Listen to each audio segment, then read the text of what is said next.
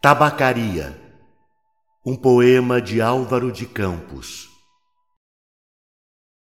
Não sou nada, nunca serei nada. Não posso querer ser nada. A parte isso, tenho em mim todos os sonhos do mundo. Janelas do meu quarto, do meu quarto de um dos milhões do mundo que ninguém sabe quem é. E se soubessem quem é, o que saberiam?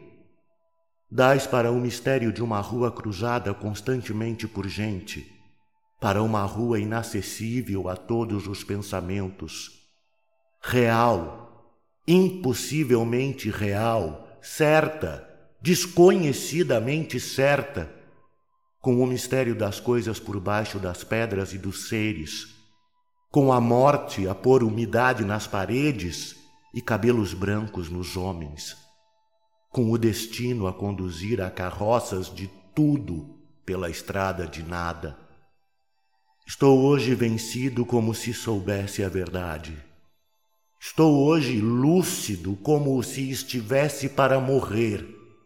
E se não tivesse mais irmandade com as coisas, senão uma despedida, tornando-se esta casa e este lado da rua a fileira de carruagens de um comboio e uma partida apitada de dentro de minha cabeça, e uma sacudidela dos meus nervos, e um ranger de ossos na ida.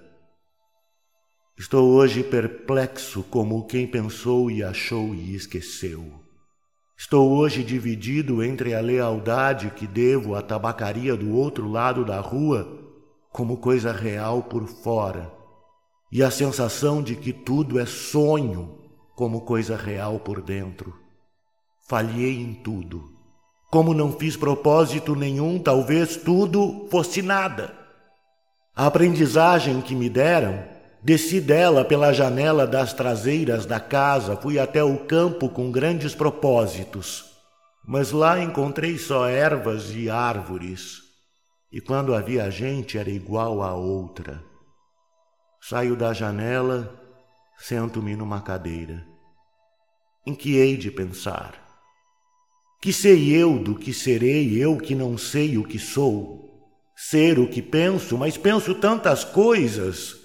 E há tantos que pensam ser a mesma coisa que não pode haver tantos. Gênio! Neste momento, cem mil cérebros te concebem em sonhos gênios como eu. E a história não marcará, quem sabe, nenhum. Não haverá senão estrume de tantas conquistas futuras. Não, não creio em mim. Em todos os manicômios há doidos malucos com tantas certezas. Eu que não tenho nenhuma certeza sou mais certo ou menos certo? Não, nem em mim. Em quantas mansardas e não mansardas do mundo não estão, esta hora, gênios para si mesmos sonhando? Quantas aspirações altas e nobres e lúcidas. Sim, verdadeiramente altas e nobres e lúcidas. E quem sabe se realizáveis. Nunca verão a luz do sol real, nem acharão ouvidos de gente. O mundo é para quem nasce para o conquistar e não para quem sonha que pode conquistá-lo, ainda que tenha razão. Tenho sonhado mais que o Napoleão fez. Tenho apertado o peito hipotético mais humanidades do que Cristo.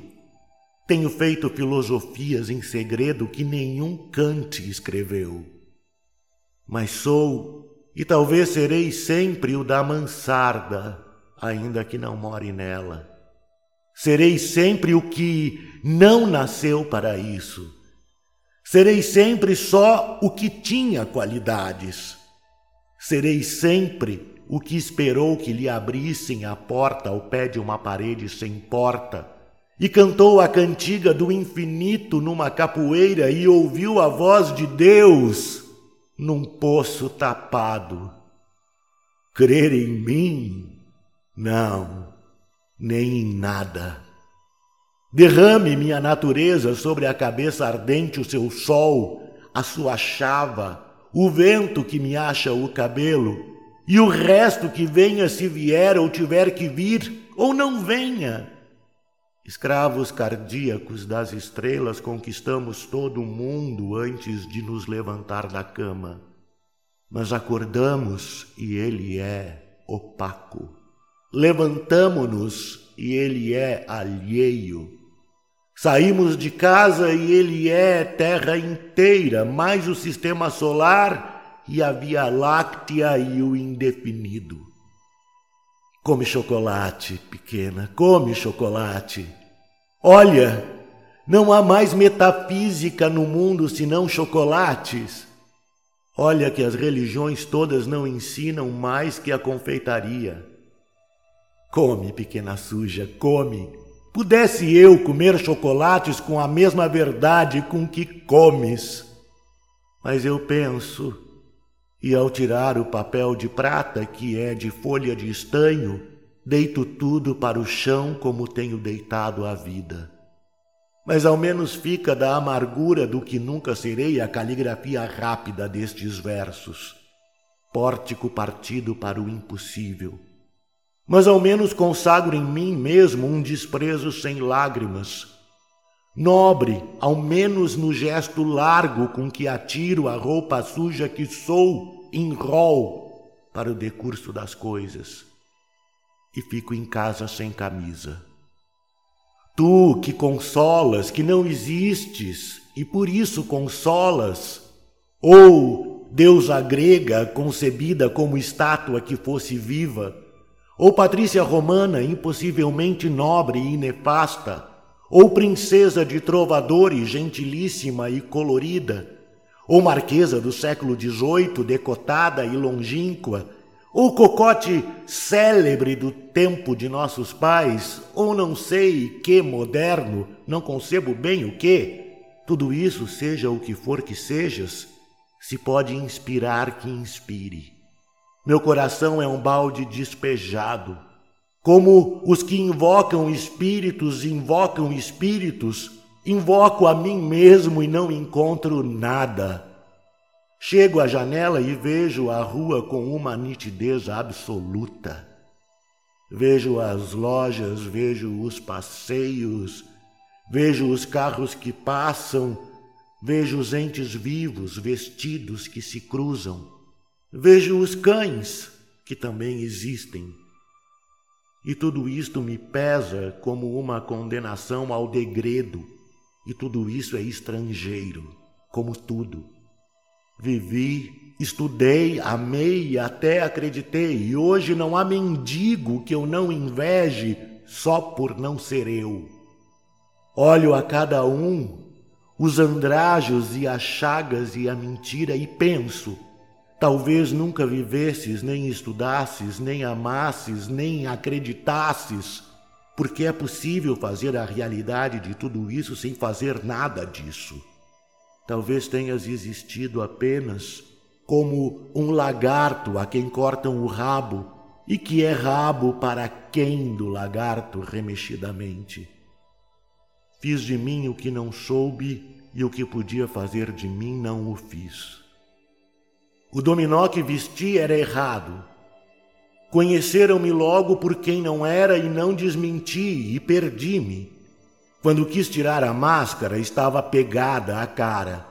Quando atirei e me vi ao espelho, já tinha envelhecido. Estava bêbado. Já não sabia vestir o dominó que não tinha tirado. Deitei fora a máscara e dormi no vestiário como um cão tolerado pela gerência por ser inofensivo. E vou escrever essa história para provar que sou sublime. Essência musical dos meus versos inúteis. Quem me dera encontrar-me como coisa que eu fizesse e não ficasse sempre defronte da tabacaria de defronte, calcando aos pés a consciência de estar existindo como um tapete em que um bêbado tropeça ou um capacho que os ciganos roubaram e não valia nada. Mas o dono da tabacaria chegou à porta e ficou à porta. Olhe-o com um desconforto de cabeça mal voltada e com o desconforto da alma mal entendendo. Ele morrerá e eu morrerei. Ele deixará a tabuleta e eu deixarei os versos.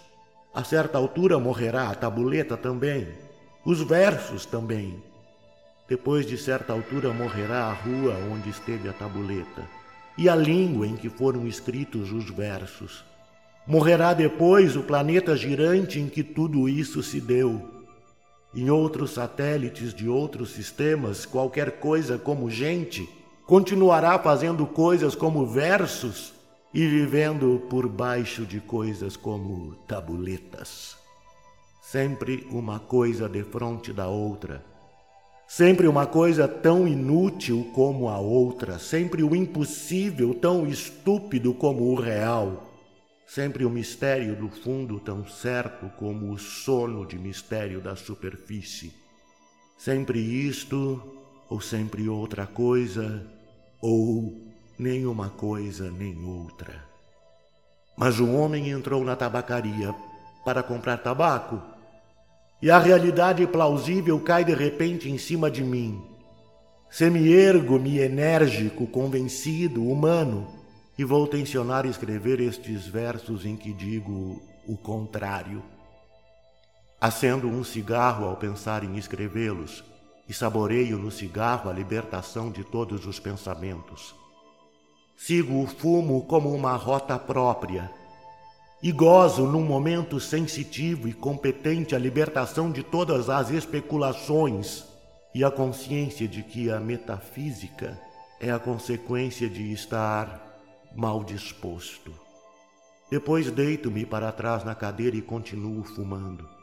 Enquanto o destino mo conceder, continuarei fumando. Se eu casasse com a filha da minha lavadeira, talvez fosse feliz. Visto isto, levanto-me da cadeira, vou à janela. O homem saiu da tabacaria, metendo troco na algibeira das calças. Ah, conheço. É o Esteves sem metafísica. O dono da tabacaria chegou à porta. Como por um instinto divino, Esteves voltou-se e viu-me. Acenou-me a Deus e gritei-lhe: Adeus, ó Esteves! E o universo reconstruiu-se-me sem ideal nem esperança. E o dono da tabacaria sorriu.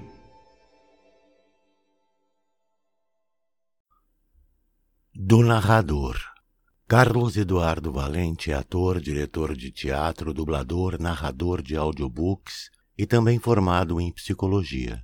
65 anos de vida bem vivida e cheio de histórias para contar, mas prefere contar e interpretar as histórias dos outros. Até tenta escrever um pouco, mas não tem a disciplina necessária como tem nessas outras áreas citadas. Depois de morar 20 anos em Porto Alegre, voltou a Pelotas, onde se formou em psicologia.